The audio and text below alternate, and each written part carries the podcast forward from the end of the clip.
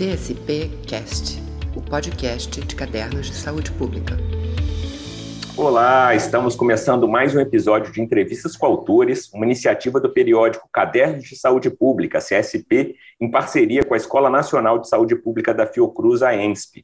Eu sou Vinícius Mansur, jornalista de CSP, e hoje tenho aqui como convidados Guilherme Werneck, médico e professor de epidemiologia da UERJ e da UFRJ, Bernardo Horta, professor do programa de pós-graduação em epidemiologia da UFPEL, e Mariane Dias, nutricionista, doutora em epidemiologia e pesquisadora do programa de pós-graduação em epidemiologia da UFPEL. Nesse episódio hoje, nós vamos abordar o artigo publicado por Bernardo e Mariane sobre como medir e avaliar os impactos da Covid-19 de forma ampla, para além das estatísticas já visíveis de morbimortalidade. Quais outros problemas de saúde tiveram que ser adiados por conta das restrições advindas com a pandemia? Quem quais regiões foram mais afetadas? São essas e outras questões fundamentais para o planejamento de saúde no próximo período que iremos abordar, guiados aqui pelo Guilherme, que é autor do editorial de CSP no mês de abril também sobre esse tema. Antes, queria aproveitar para pedir para vocês deixarem um like aqui no vídeo ou no podcast, se vocês estiverem nos escutando, a inscrição no canal e também sua ajuda para difundir esse conteúdo nas suas redes. Guilherme, seja bem-vindo e me diga aí por onde que nós vamos começar. Bom, oi Vinícius, obrigado pela apresentação. É, é, uma grande satisfação estar aqui com o Bernardo e Mariane. Tive essa oportunidade de escrever esse editorial sobre esse artigo que eu considero super importante, né? Um estudo que aborda né, esse tema né, dos impactos negativos indiretos da pandemia da Covid na saúde da população é um tema que, para quem estuda pandemias ou desastres, já foi abordado em outras oportunidades, mas não tinha sido né, devidamente explorado aqui no contexto brasileiro. Então, é um estudo muito bacana, é muito bem-vindo, oportuno, né? E eu queria saber aí de Bernardo e Mariane é, se eles podem falar um pouquinho assim de como é que surge, né, a ideia desse estudo e também um pouco dos principais resultados que eles encontraram. Bom, é, obrigado, Vinícius, pelo convite, o Guilherme por estar tá co co é, coordenando, co conduzindo a, a, conversa, o diálogo, né? Uh, é sempre um prazer estar tá, uh, conversando com o Guilherme. É, o estudo, o estudo, esse estudo, na verdade, nasce do estudo EpiCovid, né? Que foi um estudo que originalmente foi delineado para avaliar uh, a prevalência da infecção pela, pelo SARS-CoV uh, dois na, é, na, no Brasil, né, as diferentes regiões brasileiras. Com o andamento da pandemia, né, uh, começou a preocupar a gente também, uh, a partir de dados que a gente vinha via de outros países, né, a questão do impacto da, da pandemia sobre o sistema de saúde, né, sobre uh, o não o, o não atende os outros impactos, né, vamos dizer assim, as pessoas que os, os que, não, que estavam deixando de procurar uh, por uh, tinham uma doença e, e, deixavam de procurar ou estavam atrasando visitas de rotina ao sistema de saúde, né? que também pode ter uh, impactos negativos depois, né?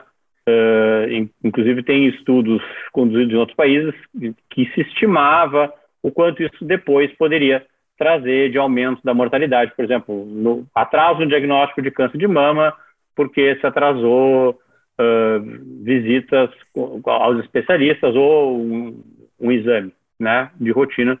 Tá?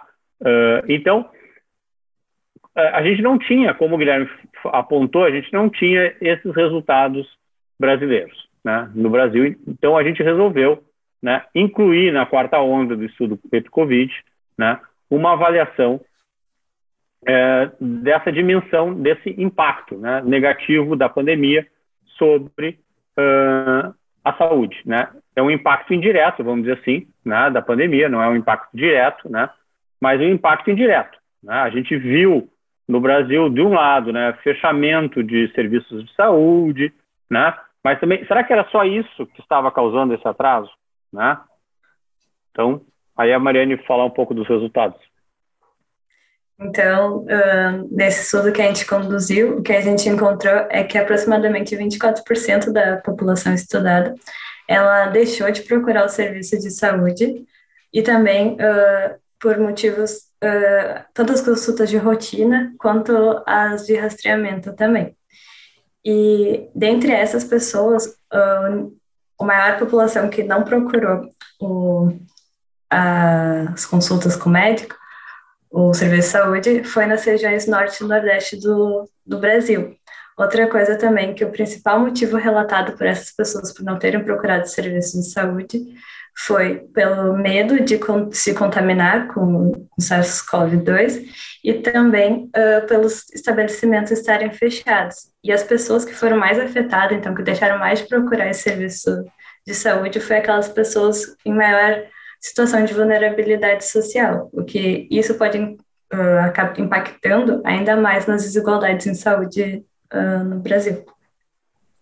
É, a gente complementando, né, Mariana, a gente observou também, né, uh, que aqueles participantes que tinham mais, uh, com, com, maior idade, né, uh, relataram mais que tiveram um problema de saúde e deixaram de procurar o serviço, uhum. ou perderam, faltaram uma visita de rotina ou um exame de rastreamento, que estava já previamente agendado, né? E como também aqueles participantes que tinham mais comorbidades prévias, né? E aí vem essa questão, né? Por exemplo, uh, o, para a questão da, da, das comorbidades, surpreendentemente, o maior motivo foi o fechamento de serviço de saúde, não foi a questão do medo, que a gente pensa, a gente pensava inicialmente, né, quando antes de analisar os dados, que bom, é, como se tinha essa questão, ah, eu tenho muitas comorbidades, eu sou um grupo de risco, devo ficar mais em casa, isso me fazia não procurar o serviço de saúde, né? Mas, mas a, o que foi relatado é que eles deixaram de procurar, tiveram um problema de saúde, deixaram de procurar, né, porque o serviço estava fechado, né? Uh, e enquanto que, por exemplo, nas populações, nos, nos, naqueles nos grupos é, no menor quintil de renda, nos mais pobres, né, o maior motivo para não procura, né, foi o fechamento de serviço do que o medo, né? Quer dizer, uh, isso né, é, mostra uma dimensão do, né, da, da questão da estruturação do nosso sistema de saúde. Né? Eu acho que o nosso resultado né, mostra bem assim a questão da desestrutura, de, de desestruturação né, da atenção básica à saúde. Né? Porque, uh, uma, vamos dizer assim, os, os, mais pobres foram atingidos não só uh, pela maior ocorrência da pandemia, da doença, né? O, se a gente olhar dados dos outros estudos, mostra que a prevalência de infecção foi maior, como também eles mais frequentemente relataram que tiveram problema de saúde e não e não procuraram o serviço de saúde. E não procuraram porque não é por medo de pegar Covid, né? Foi porque o serviço estava fechado. Né? É, eu acho, assim, eu acho que é vocês falando, né? E a gente vê que realmente os resultados do estudo de vocês tocam em vários aspectos que são absolutamente relevantes, né? Não só a gente pensar no futuro, né? Porque é como o Bernardo está falando que é, isso é, é, é, pode ter reflexos futuros, né? Em termos de morbidade e mortalidade da população, não é? É mas mostra como é complexo, né? Ou seja, tem vários diferentes aspectos envolvidos nesse processo. E realmente esse esse tema aí, né? Ou seja, dos motivos é, elencados, né? Ele salienta essa questão que o Bernardo falou agora um pouquinho, né? Ou seja, a verdade é, é, seria necessário né, que nós tivéssemos uma melhor preparação do sistema de saúde é, para dar conta é, dessas questões de saúde durante a pandemia, não é? Para natural que a pandemia mobilize recursos, né, para diferentes aspectos para enfrentamento da pandemia, mas, né, é, você não deve, né, e não pode deixar de dar conta e dar atenção aos outros problemas de saúde. Mas aí é, isso me chamou a atenção também, quer dizer, principalmente esse resultado, né, do fechamento do serviço de saúde como um dos motivos principais alegados, né, para não ir e atrasar determinadas consultas, né? O quanto que isso reflete de fato essa essa digamos assim falta de priorização em geral na resposta à pandemia de Covid da atenção primária à saúde. Já tem alguns artigos interessantes mostrando que um dos grandes erros, né, dessa já catastrófica e reconhecida, né, é, é, resposta brasileira à pandemia, que um dos pilares de erro foi justamente não ter priorizado a atenção primária à saúde como mecanismo e ferramenta para o enfrentamento da pandemia e ter priorizado a atenção hospitalar. Né? Então, eu queria que vocês falassem um pouquinho sobre isso, né? como é que vocês entendem até que ponto esse resultado, né, de fato, para vocês reflete também é, os equívocos né, da resposta brasileira à pandemia de Covid? Não, eu, é, com certeza, Guilherme. Eu acho que esse resultado, como tu colocaste bem, né, é, é mais uma faceta da nossa, da nossa resposta catastrófica, né? a nossa resposta que foi centrada né, na atenção hospitalar, né? ou na montagem daqueles, em alguns lugares, de mega, mega, mega, mega centros de testagem, né? muitas vezes usando testes que nem eram tão uh, tá? Uh, e muitas vezes drenando recursos humanos da atenção básica, né?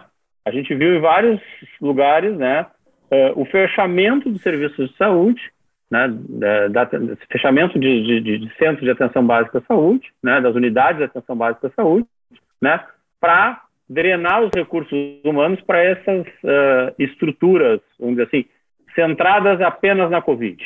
Né? Eu acho assim, como tu colocaste muito bem, né? Uh, claro que uma situação catastrófica uh, gera uma necessidade de atenção específica àquele problema, mas a gente não pode esquecer dos demais problemas, né? Né?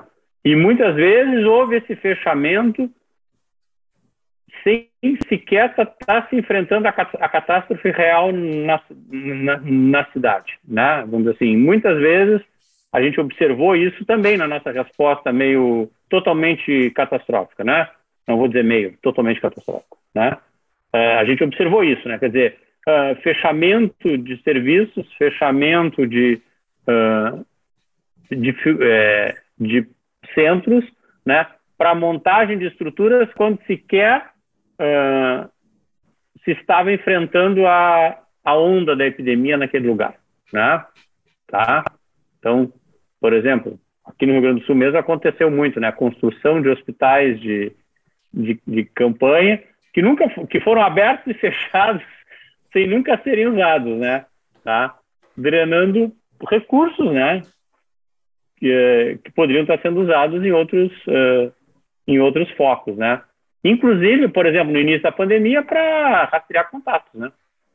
Tá? Tá, não... Eu acho que também essa, essa resposta catastrófica acabou gerando um maior medo também na população, que também a gente conseguiu ver isso, porque eles não sabiam Sim. qual serviço procurar, se poderiam ou não procurar, além também de desestruturar essa atenção primária. Eu acho é, que eu também, acho que... é bom você falar isso também, só um segundo aqui, que eu acho que é, o estudo de vocês também abre, eu acho assim, uma porta para que outros estudos sejam feitos ouvindo os próprios profissionais, né? Ou seja, porque eu acho que também os profissionais foram de saúde da atenção básica foram de certa forma alijados dessas decisões, não é? Eles foram removidos, né, tal. E quer dizer, não só você é, tirou essas pessoas né, do local onde eles poderiam contribuir mais, até pelo seu expertise, né, de mais proximidade com a sociedade, né, para rastreamento de contatos. É óbvio que para isso você precisaria de um sistema organizado, estruturado, né, que priorizasse esse tipo de coisa, né. Mas eu acho que esse também seja, talvez seja um tema interessante, né, para um estudo subsequente, né, o de vocês ou de quem esteja ouvindo a gente, né, para ouvir um pouquinho o que, que os profissionais de saúde da atenção básica né, é, sentiram né, nesse processo. É. Acho muito importante também. Né? Com certeza, Guilherme. Acho que é muito importante capturar essa questão também, né? tá? Do, do que eles sentiram, como é que eles lidaram com isso, o que eles uh, experimentaram, vamos dizer assim, na experiência, né? Qual foi a experiência deles, né? Durante esse né? E essa questão do medo, né? Realmente isso está extremamente ligado à nossa resposta catastrófica, né? Que deixou, né? Uh, a população desinformada, né? Uh, um, um, vamos dizer assim, alguns se expondo demais, ac acreditando em uh, abordagens que não eram eficazes na, na prevenção, e outros com medo exacerbado, né? Tá? Uh, então, quer dizer, isso é mais uma dimensão né, da nossa... Uh, é mais uma consequência, desculpa, né, da nossa a, a resposta desastrosa. Né? É, eu acho que um ponto aí é que, é, como toda todo enfrentamento à pandemia, né? Ou seja, ele deveria incluir também, não é, uma uma preparação para o que o pessoal chama de fase 4, né, do enfrentamento da pandemia, que é a partir do momento que a pandemia arrefece, não necessariamente termina, né, porque até nem terminou, embora o ministro queira dizer que terminou, né, é, o, é, se preparar para os impactos da pandemia nas outras dimensões da vida, né? na saúde, Sim. na educação, na economia, entre outras coisas. Quer dizer, o que a gente está vendo é que escolhas feitas ao longo da pandemia foram equivocadas, né? É, tem implicações imediatas, mas também implicações futuras, né? E ao mesmo tempo não se preparou, né? adequadamente até para lidar com as implicações futuras, né? Ou seja, agora a gente também vai ter que lidar com serviços de saúde sobrecarregados, não é? Tendo que lidar então com esse acúmulo é? de demandas que não foram cumpridas e atendidas ao longo do, do tempo, né?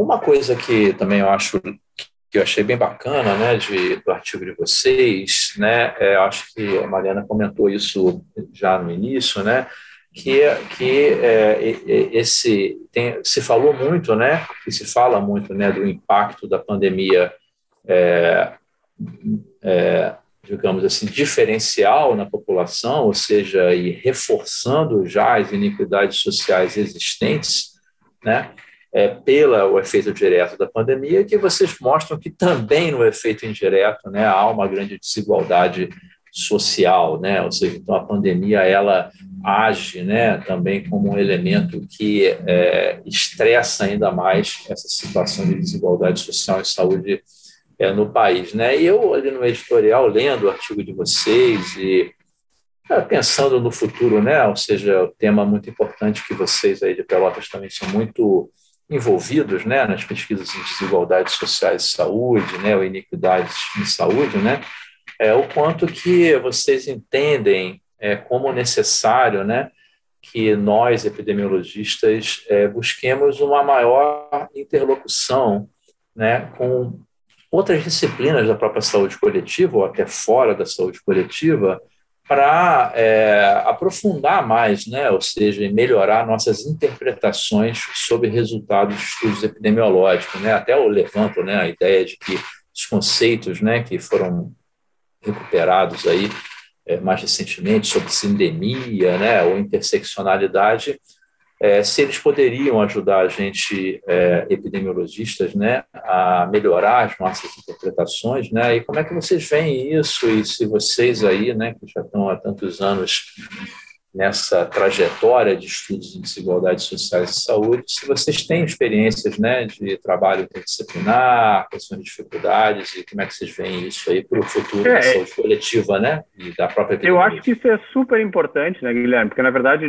claro, especificamente no caso da, da Covid, né, a gente vê claramente que ela interage não só com condições pré-existentes, né, tá, como também ela, uh, as suas consequências, os seus resultados adversos, né, como mortalidade, etc., né, o óbito, né, uh, eles, eles afetam desproporcionalmente maior uh, as populações de baixa renda, né, os grupos mais vulneráveis, né, uh, como a gente vê agora aqui, que é a questão da, do não conseguir cuidado para outros problemas de saúde que já afetam mais os mais pobres, né? De novo, afeta também os mais pobres, né? Então, uh, claro que a gente, eu acho que é super importante essa colaboração com outras, uh, outros campos, das, outros campos da, da, da, saúde coletiva, como também de fora da saúde coletiva, para nos a, ajudar a entender melhor uh, como isso acontece, né? E também nos ajudar a desenvolver estratégias, né, para lutar contra isso, né, contra essa para a redução das, das, desigualdades, né, das iniquidades, tá? Na verdade, o que a gente observa no caso da pandemia é que se, se ampliou essas, essas iniquidades, se ampliaram na questão do, do acesso à saúde, tá? É, eu acho que é isso, né? Eu acho que é um, é um já se mostrou é, em alguns estudos, né, o, que, é, que realmente essa desigualdade, é, o impacto direto da pandemia, né, na mortalidade, na morbidade, até em acesso a testes diagnósticos, hum. né, já é totalmente desigual, né? Eu acho que mais um, é, uma contribuição de vocês é mostrar que também, né, é, do ponto de vista dos efeitos indiretos, quem acaba é, sofrendo mais e sendo mais afetado são as populações mais vulnerabilizadas, né? E, Exato. Né, é, é, nesse caso também. Né? Então, não sei se Mariana quer fazer mais algum comentário. Eu acho que a gente está chegando, se aproximando aí, né, para o final da nossa conversa. É, eu acho que todos aí que estão nos assistindo é, vou poder ler o artigo né, e depois fazer os comentários é, diretamente com os autores. Não sei se Mariane quer fazer mais algum comentário, é, sua experiência é, na participação desse estudo, né? Acho que é muito importante para a gente também ouvir um pouquinho disso. Não, sim. É, eu li bastante, li bastante até li o editorial e fiquei pensando sobre isso, da sindemia e de como esses fatores eles acabam potencializando o outro, né? E que tipo a gente precisa ter essa, também essa interdisciplinariedade para tentar chegar a um, a um objetivo comum para tentar diminuir essa desigualdade que vai ficar ainda por um longo período após o fim da pandemia. É, então, eu acho que é isso aí, né? A nossa, nossa saúde coletiva, né? Ou seja, eu vi que você é, é formado em nutrição, né? Então, assim, também certamente outros aspectos aí nutricionais importantíssimos, né, que Sim. precisam ser observados, né? E uhum. queria agradecer vocês e sei Bernardo quer fazer mais algum comentário aí algo que não tenha sido comentado, mas que você acha muito importante a falar? Não, Guilherme, acho que acho que está bem, acho que foi você pegou os pontos principais, né, que a gente gostaria de destacar, né? E acho que é um, mais uma vez um convite para lerem o, o artigo e mandarem nos comentários e, né? E se inspirarem também, né? E se inspirarem. Se inspirarem para fazer novos estudos, outros novos temas, estudos. né? Várias... O próprio Guilherme trouxe algumas sugestões muito interessantes, né? né? É, a nossa ideia aqui é sempre disseminar a curiosidade, né? Então, Provocar é, os, os, outros, né, Guilherme? Né? Eu, acho que, eu acho que é uma provocação bem interessante, né? Legal, parabéns aí a vocês, Bernardo, Mariane. Obrigado, Gui. E, Cadernos, né, por ter aberto as suas portas aí, as suas páginas, né, para a publicação desse super artigo aí. Perfeito, Guilherme. Queria agradecer, aproveitar né, em nome de Cadernos de Saúde Pública, agradecer a você, ao Bernardo, a Mariane, pela disponibilidade né, de participar do programa pelo tempo dedicado à pesquisa também, num tema fundamental e atual, inclusive, né, para a gente atravessar a pandemia. Eu acho que esse debate está mais do que na hora de ser feito.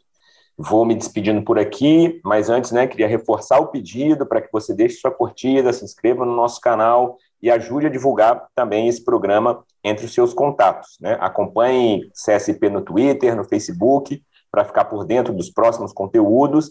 E obrigado pela audiência e até o próximo Entrevistas com Autores. Um abraço, muito obrigado. CSP Cast, o podcast de cadernos de saúde pública.